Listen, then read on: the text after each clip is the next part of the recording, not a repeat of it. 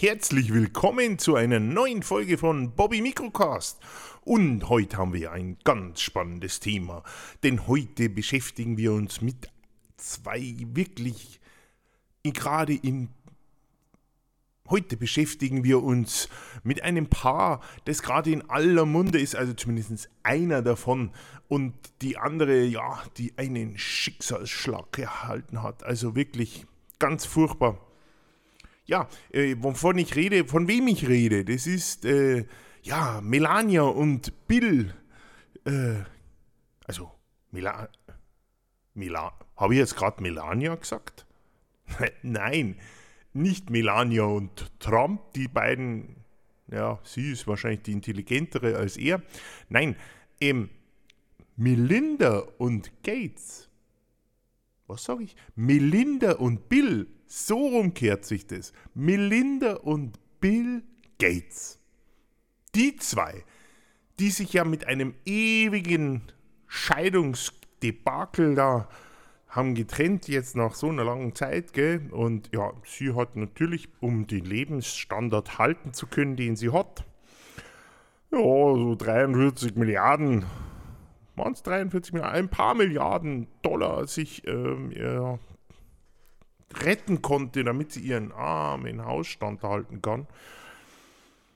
Und Bill, der also da wirklich verzweifelt ist, aber jetzt kommt so eine Sache, wer, Wer denkt denn an die Kinder? Mein Gott, deren Kinder. Die müssen ja auch von was leben. Ja. Und die, also die Kinder von Melinda, wirklich aufgepasst, Melinda und Bill Gates, die haben ja nur einen Bruchteil von dem Geld bekommen, was Melinda selber und der arme Bill hier verdient haben. Arme Bill ist ja gut gesagt, ja, arme Sau ist er ja schon, gell? So viel Geld und keiner mag ihn. Also, er ist ja, ich meine, keiner mag ihn nur in der IT, weil, äh, ja, Windows. Und äh, dann ist er derjenige, der viel Geld, also das meiste von seinem Geld über die Stiftung dem Wohle der Menschen stiften möchte. Und äh, ja, was passiert? Äh, keiner mag ihn, weil ähm, die Impfung will keiner, weil kriegt ja jeder einen Chip drin. Übrigens, ich habe auch schon einen Chip drin. Ja, ähm, das ist der Chip 2.0, äh, 2.0 Binde, nein, 2.0 ja, da, hätte, da muss man aufpassen. Wenn ihr also zum Impfen geht, sagt bitte, ihr wollt den Chip 2.0, denn mit dem gibt es nicht mehr diese Elektroschocks-Problematik wie beim ersten. Das ist nur noch so ein leichtes Vibrieren. Das ist ja angenehm, wenn der Chip nämlich dann wandert. Ähm, ja, der kann ja wandern, wenn, man, wenn er will. Also wenn der Bill sagt, wander mal herum und schau dir mal an, wie es im Körper von Bobby Microcast ausschaut ähm, ja, da wird er in der Mitte mehr Fett finden, gell? aber ähm, ja, egal. Äh, man kann dann auch äh, den Bill schreiben über ähm, Help me Bill, helpmebill at microsoft.com. Äh, dann kannst du ihm schreiben und sagen, hey, kannst du den nicht ins Hirn steuern und dann so ein bisschen vibrieren lassen, so, so, so Kopfmassage oder so. Das ist super. Aber wie gesagt, da braucht ihr den Chip 2.0 und ihr müsst, ihr dürft nicht Windows 11 drauf haben. Weil Windows 11 hat ja die abgerundeten Kanten und da wirkt es nicht, wenn er vibriert. Also das muss schon wirklich das Windows 10 sein und auf Chip 2.0 die aktuellste Version. Und dann kannst du dir so bei, wie gesagt, help me, help me bill at microsoft.com kannst du dir dann da sagen, hier vibrieren wir mal den Kopf oder ja, wer will, kann sich auch andere Dinge vibrieren lassen. Das ist natürlich für jeden ganz spannend. Ich habe es noch nicht ausprobiert, aber ja, ich habe es nicht ausprobiert. Pff, ist genauso, wenn jemand sagt, ich habe noch nie Pornos gesehen. Nein, ähm, wie gesagt, ich, ja. Also wie gesagt, das ist schon mal äh, der arme Mann und die Kinder noch viel ärmer. Was ich gehört habe, kriegen die ja nur, nur, muss man ja mal sich bedenken, was die verdient haben. Und die armen Kinder von Bill bekommen nur 8,5 Milliarden Dollar. 8,5 Milliarden Dollar. Das ist ja nichts. Wie soll man denn da überleben? Wie soll man denn da einen Tesla betanken? Also, da, da, da kannst du ja gleich eigentlich vor die, vor die Schnapsfass, vor das Schnapsding schmeißen, irgendwie. Keine Ahnung. Also, sie sind wirklich arm. Aber wie können den Eltern wie die Melinda und der Bill so gemein sein?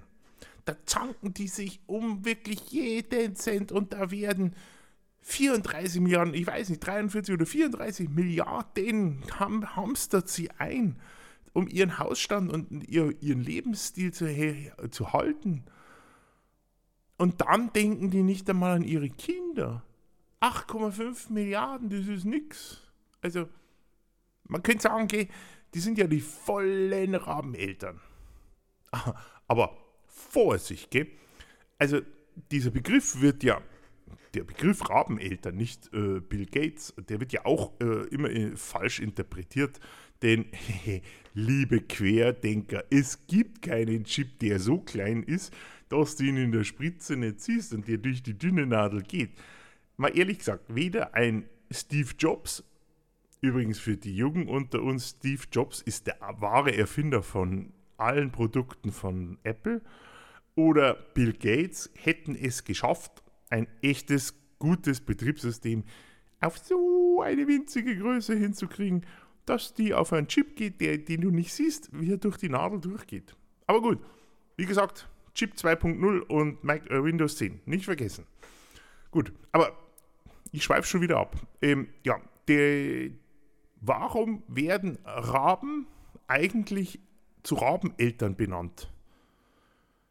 Das ist also mir nicht verständlich.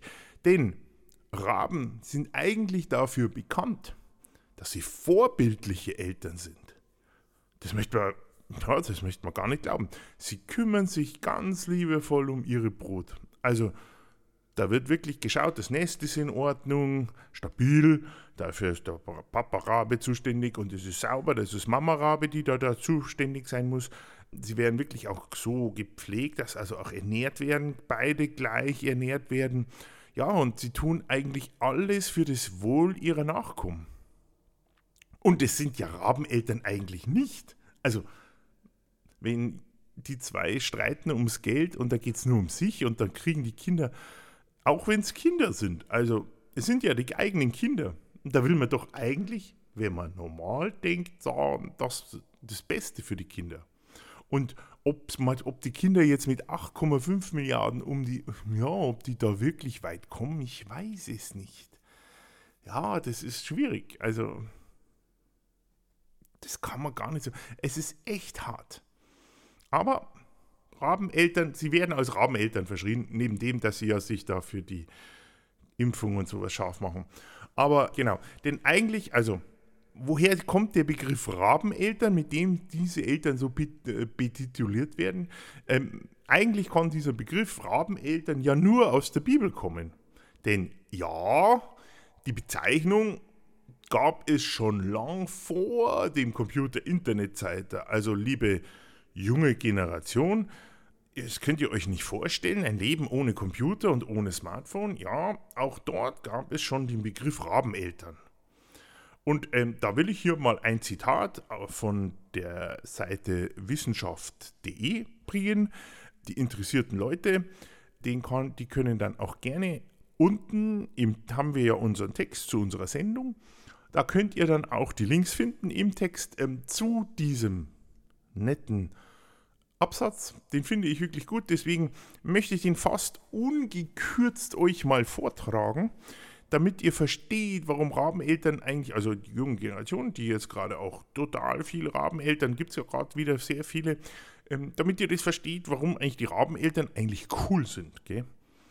Und wie gesagt, da hieß es jetzt, ich zitiere, doch woher stammt dann der Ruf der Raben, nachlässig mit ihren Jungen umzugehen?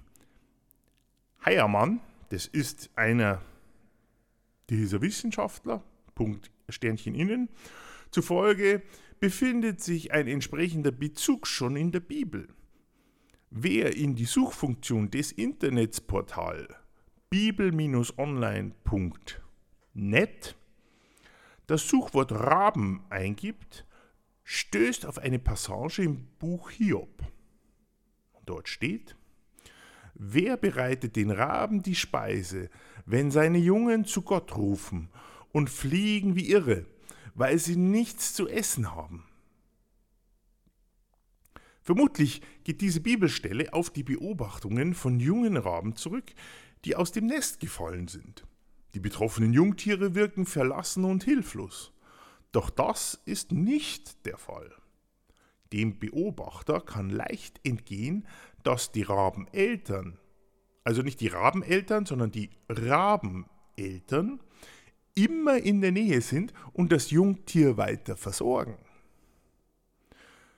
Im Übrigen dichtet der Mensch vielen Tieren Eigenschaften an, die gar nicht zutreffen, betont Heiermann. So sei beispielsweise auch der Esel keineswegs dumm oder der Wolf böse. Die Eigenschaften der Raben machen sie für viele Menschen einfach nicht sehr sympathisch. Sie sind schwarz, geben krächzende Laute von sich und machen sich als Aasfresser über Tote her. Das Gerücht ihrer angeblich nachlässigen Brutfürsorge rundet dieses düstere Image eben noch zusätzlich ab, vermutet Heiermann. Und da muss ich sagen, ja, das, das, das kann schon stimmen. Manche sehen ja auch, wie gesagt, in, in, in Bill Satan, äh, wir sagen ja nur die verquerten, geistig verquerten Querdenker, vielleicht heißen die auch deswegen Querdenker, weil sie geistig verquert sind. Aber warum sind denn dann reiche Eltern solche Rabeneltern, dass sie eben so sich nicht um ihre Kinder kümmern. Die Kinder werden ja zumindest ein Dach über dem Kopf haben, ein eigenes Zimmer und ein Essen werden sie auch noch bekommen. Also von dem her muss da ja irgendetwas dran sein, warum reiche Menschen so Rabeneltern zu ihren Kindern sind. Hm, also vielleicht liegt es daran, dass die Eltern, die viel Geld haben, versuchen, auf irgendeine Art und Weise den Kindern ein, in Anführungszeichen, normales Leben zu ermöglichen. Denn ehrlich gesagt, wie, wie schlimm ist es, ja, wie schlimm ist es, wenn man sich alles leisten kann? Erstens, man hat keine Ahnung, was die Kinder wollen. Die sagen immer jedes, alle halbe Jahr, ich will ein neues iPhone. Das ist ja ein halbes Jahr alt. Da, ist ja schon ein Fettfleck auf, hinten auf dem Display. Ähm, und, und ein Auto brauche ich auch und einen neuen Chauffeur. Und überhaupt, warum kann ich nicht mit zwölf meinen Führerschein bekommen? ja, da hat man schon einen gewissen Standard. Neben dem, dass solche Kinder ja auch in solchen Anführungszeichen Eliten glauben, dass sie sich befinden, wo sie dann ja was Besseres sind als Rest der Welt, der vielleicht mal anpackt und die Welt rettet und solche Kinder eigentlich nur irgendwie, was weiß ich, was in, äh, im Kopf haben. Alles, was man sich erträumt, das bekommt man einfach. Wie gesagt, das neue iPhone jedes Jahr oder alle halbe Jahre. Man darf einem, nicht vergessen, ganz wichtiger Lebensabschnitt in, in, in, in so einem verzogenen Gören oder, oder verzogenen äh, Schrotzlöffel leben, ist ja auch nie äh, eine Mode- oder Schmuckkollektion Anführungszeichen auf die Beine zu stellen, schon wieder.